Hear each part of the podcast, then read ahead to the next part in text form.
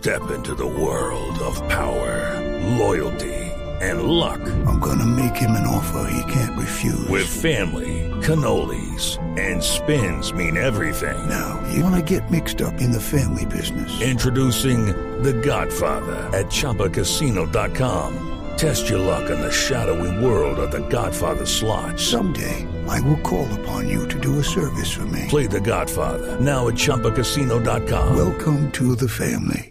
No purchase necessary. VGW Group. Void where prohibited by law. 18 plus. Terms and conditions apply. ¿A quién no le interesa hablar del pase? Tenga o no tenga carro, pues mucha gente tiene pase. Yo prefiero Tenemos. que no hablen del pase. Es que me acuerdo, creo que fue el presidente ¿Depende del pase o qué? No, no, no, creo que fue el presidente Samper cuando Sí. estaba tratando de, de- de evitar el papeleo. Me acuerdo que, que- que salieron algunas, ¿cómo se llaman esos leyes? No sé, es Sí, cierto, pero sí. tratando de evitar el papeleo. Y dentro de eso fue que salió, si no estoy mal, si no me equivoco, el tema de que el pase no vencía nunca. Sí, no, claro. Es que se Entonces- suponía que era así. Sí, Pero que me tiene que parece una irresponsabilidad Sí. gigantesca de aquí a la luna, pues Sí. no ya de 97 años y sin tener que renovar el pase. sí, porque no hay que renovarlo. Y entonces, ¿cuál es el Claro, problema? ¿Cierto? claro, claro. Además, uno puede sufrir lesiones, puede enfermarse, puede tener una cantidad de cosas, puede perder facultades. ¿Y cómo así que no hay que renovar un pase? Y esto lo ve uno aquí, pues esa sensación, pero lo más raro es cuando usted llega a otro país a tratar de alquilar un carro Sí, y, y no le presenta sirve. el y le dicen, pero ¿dónde está la fecha de vencimiento? Y, pero ¿cómo que, que en Colombia no vence? Como que la gente no lo puede creer. Sí, no, es una cosa impresionante. Pero después de eso no sé qué ha pasado porque mi pase dice no vence, Sí. no tiene fecha de vencimiento. Entonces, de ahí en adelante, cualquier cosa que me digan es nueva y estoy enredado. Mm, Sí, no, total. Hemos llamado a la doctora Gloria Estela Díaz, ella es representante a la Cámara por el MIRA y ha sido quien ha debatido con mayor fuerza y con mucho conocimiento, y por eso están estos micrófonos, sobre este tema que nos tiene a todos en que sí vamos, en que no vamos, en que hay problemas, en que uno vaya y tecnología, la tecnología no funciona, en que uno ahora pague más esto, en fin. Doctora Gloria Estela, muy buenos días. Muy buenos días, María Clara. Un saludo muy especial para todos en la mesa de trabajo y, por supuesto, para los oyentes. Muchas gracias por la invitación. Bueno, cuando yo ya me invité a la doctora Gloria Estela, le dije, ay, no, explíquenos con palitos y plastilina esto, porque es que esto está muy... ¿Qué hacemos, doctora Gloria Estela? Bueno, ¿qué hacer? Primero Mm. que todo, eh, aun cuando no es suficiente lo que acaba de pasar, creo que es una buena decisión del Ministerio de Transporte no poner a los miles y miles de conductores contra la pared. Sí. Recuerden que el Ministerio de Transporte había dicho que el plazo se vencía el 15 de octubre para la famosa renovación de las licencias de conducción. Claro.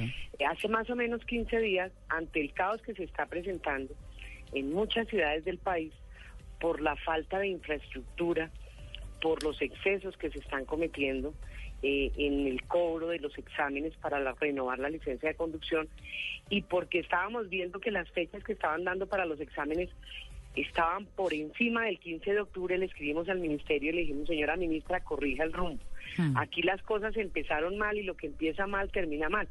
Claro. Creo que eso fue lo que llevó a que el ministerio haya hecho el anuncio de que se amplía el plazo hasta el 31 de enero del 2014. Pero se amplía Bueno, y eh, qué, doctora Gloria Estela, porque es que... ahí es donde viene el tema, María Sí, Clara. sí. Porque ampliar significa que vamos a seguir con este tema hasta el 31 de enero, pero algo bueno debe ser, pues, si eso sí tengo que decirlo, que a la gente no le vayan a empezar a compa- colocar mu- multas o comparendos a partir del 15 de octubre. Ah, eso es lo primero que es importante precisar.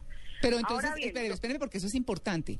Es decir, llega el 15 de octubre y nadie puede poner comparendos. A nadie le pueden poner... No, a na- no le van a poder Bueno. colocar comparendo a, a ningún conductor Ok. de servicio particular Ujú. Que opere servicio particular, así Sí. tenga licencia de servicio público. Bueno, ese diferencial está importante. ¿Por qué? Porque si María Clara tiene licencia de conducción de servicio público, creo que es lo que le pasa a mucha gente, a millones de conductores, Mm. que ingenuamente recibieron una licencia de conducción de servicio público y le dijeron, con eso usted también puede operar el servicio particular, y la recibieron. Y dijeron, ah, bueno, no hay ningún problema. Mm. ¿Cuál es el problema ahora? Que el Ministerio de Transporte dice tienen que renovar las licencias de conducción los que tengan licencia de conducción de servicio público y que esté vencida para el servicio público. Y ahí están todas. Como esto es, como esto es con, nadie- perdón, como esto es con palitos y plastilina, como dijo María Clara, Sí. yo no entiendo por qué una persona normal tiene un pase de servicio público. ¿Por qué lo sacaron? Porque ¿De dónde así- salió eso? No entiendo. Así fue, así fue en su momento lo que el Ministerio de Transporte dispuso y la gente ingenuamente lo recibió. Entonces, mire, personas que tengan licencia de categoría 4, 5 o 6, o C1, o C2, o C3, sepan que esas licencias son de categoría de servicio público. Ay, me acaba de asustar usted. Así Ay. es. Entonces, Pero yo- ay, esas no. licencias, si ustedes las miran, por ejemplo, una amarillita que es la más Sí. usual, la más viejita que tienen la mayoría de conductores, Gracias por lo de usual. dice fecha de vencimiento y seguramente está vencida desde el año 97, Sí. otras en el año 98, otras en el 2000. Esas licencias son de servicio público y están vencidas en el servicio público. Pero aquí quiero hacer una reflexión. A ninguno de nosotros, teniendo esas licencias, cuando un agente de tránsito hacía un operativo para pedirnos papeles, jamás nos colocaron un comparendo porque el agente de tránsito veía que si bien es cierto, yo portaba una licencia de conducción de servicio público que estaba vencida, lo que yo operaba era picarrito, el carro particular. Entonces, como la vigencia para el servicio particular era indefinida, nadie me ponía problema. Mm. Y yo podía por eso portar la licencia hasta ahora que el Ministerio del Transporte generó el caos. Mm.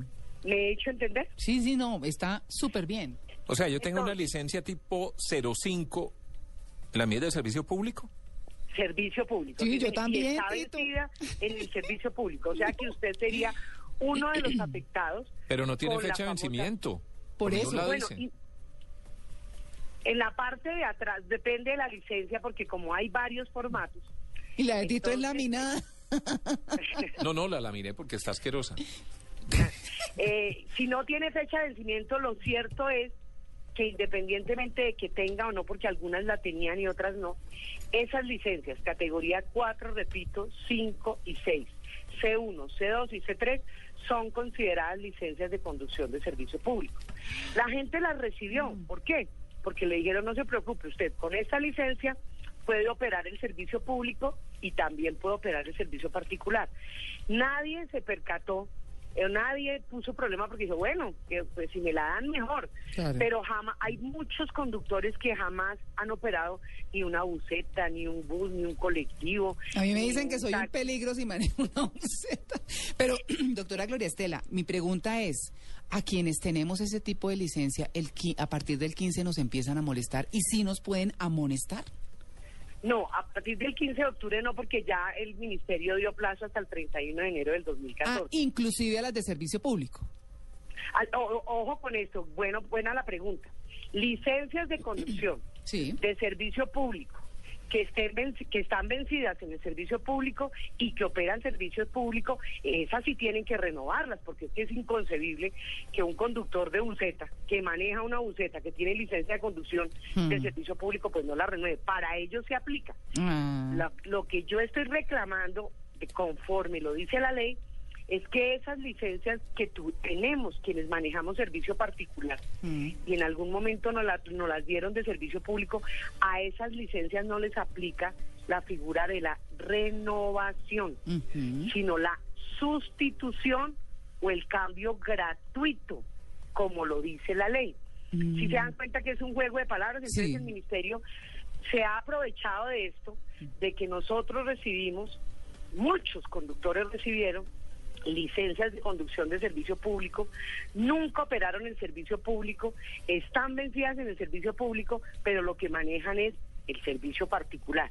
Y es para esos conductores que le estamos diciendo al ministerio, ojo, cumpla con la ley porque la ley dijo que esto debía ser un procedimiento gratis y garantizó las fuentes de financiación en la misma ley para garantizar esa gratuidad. Y ahí estamos hablando, María Clara, de más de 5 millones de conductores. ¿Y eso es por Y cuánto? estamos- ¿Sumamos 5 millones por cuánto? ¿Cuánta platica? Eh, a ver, en algunos municipios, en algunas ciudades, están cobrando en 100 mil, en otros 90, en otros 80, en otros 50, porque hasta en eso ha habido una falta de regulación por parte del ministerio, porque cada centro de reconocimiento de conductores para el caso de los exámenes cobra lo que quiera. Y de cada organismo de tránsito cobra lo que quiera. Que eso fue una de las peticiones que yo le hice a la señora ministra cuando me reuní con ella sobre este tema por primera vez. Yo le decía, ministra, la autoridad nacional es usted, regule los precios, porque mire que cada uno está haciendo lo que quiere. Esos centros de reconocimiento de conductores han abusado. De la noche a la mañana incrementaron los valores de los exámenes hasta en un 120%, pero infortunadamente no han hecho nada. Y pues esa es otra parte de la reclamación que le hemos venido haciendo al ministerio. Bueno, pero... Ahora bien, ¿Qué acciones vienen para este problema? Sí, eso le quería preguntar. ¿Qué podemos esperar de si nos van a cobrar o no nos van a cobrar para, para ver si eh, de aquí a enero podemos hacer el trámite gratis? O ahorrar. Hace 15, hace 15 días, nuevamente, repito, le volvimos a llamar la atención y a decirle al ministerio, hagan una reflexión. Mire, ya se, se demostró que esto generó un caos, que esto es un proceso en el cual no están preparadas ni los centros de reconocimiento de conductores, ni los organismos de tránsito, además de que están cobrando lo no debido, no tienen la infraestructura para hacerlo. Reconsideren y corrijan el rumbo, Mm. encasíllese. Mm. Y por eso le pedimos a la ministra, mire, revisen jurídicamente lo que están haciendo y tomen una decisión. Ese es el primer camino, que ojalá el ministerio se ponga la mano en el corazón, en el considere, y no le meta la mano al bolsillo de los colombianos. Ese es un camino, pues vamos a ver si tuviera esa voluntad, cosa que dudo porque eso es lo que hemos venido diciendo Mm. desde el mes de julio. Sí, sí. Hay otro camino que ya iniciamos.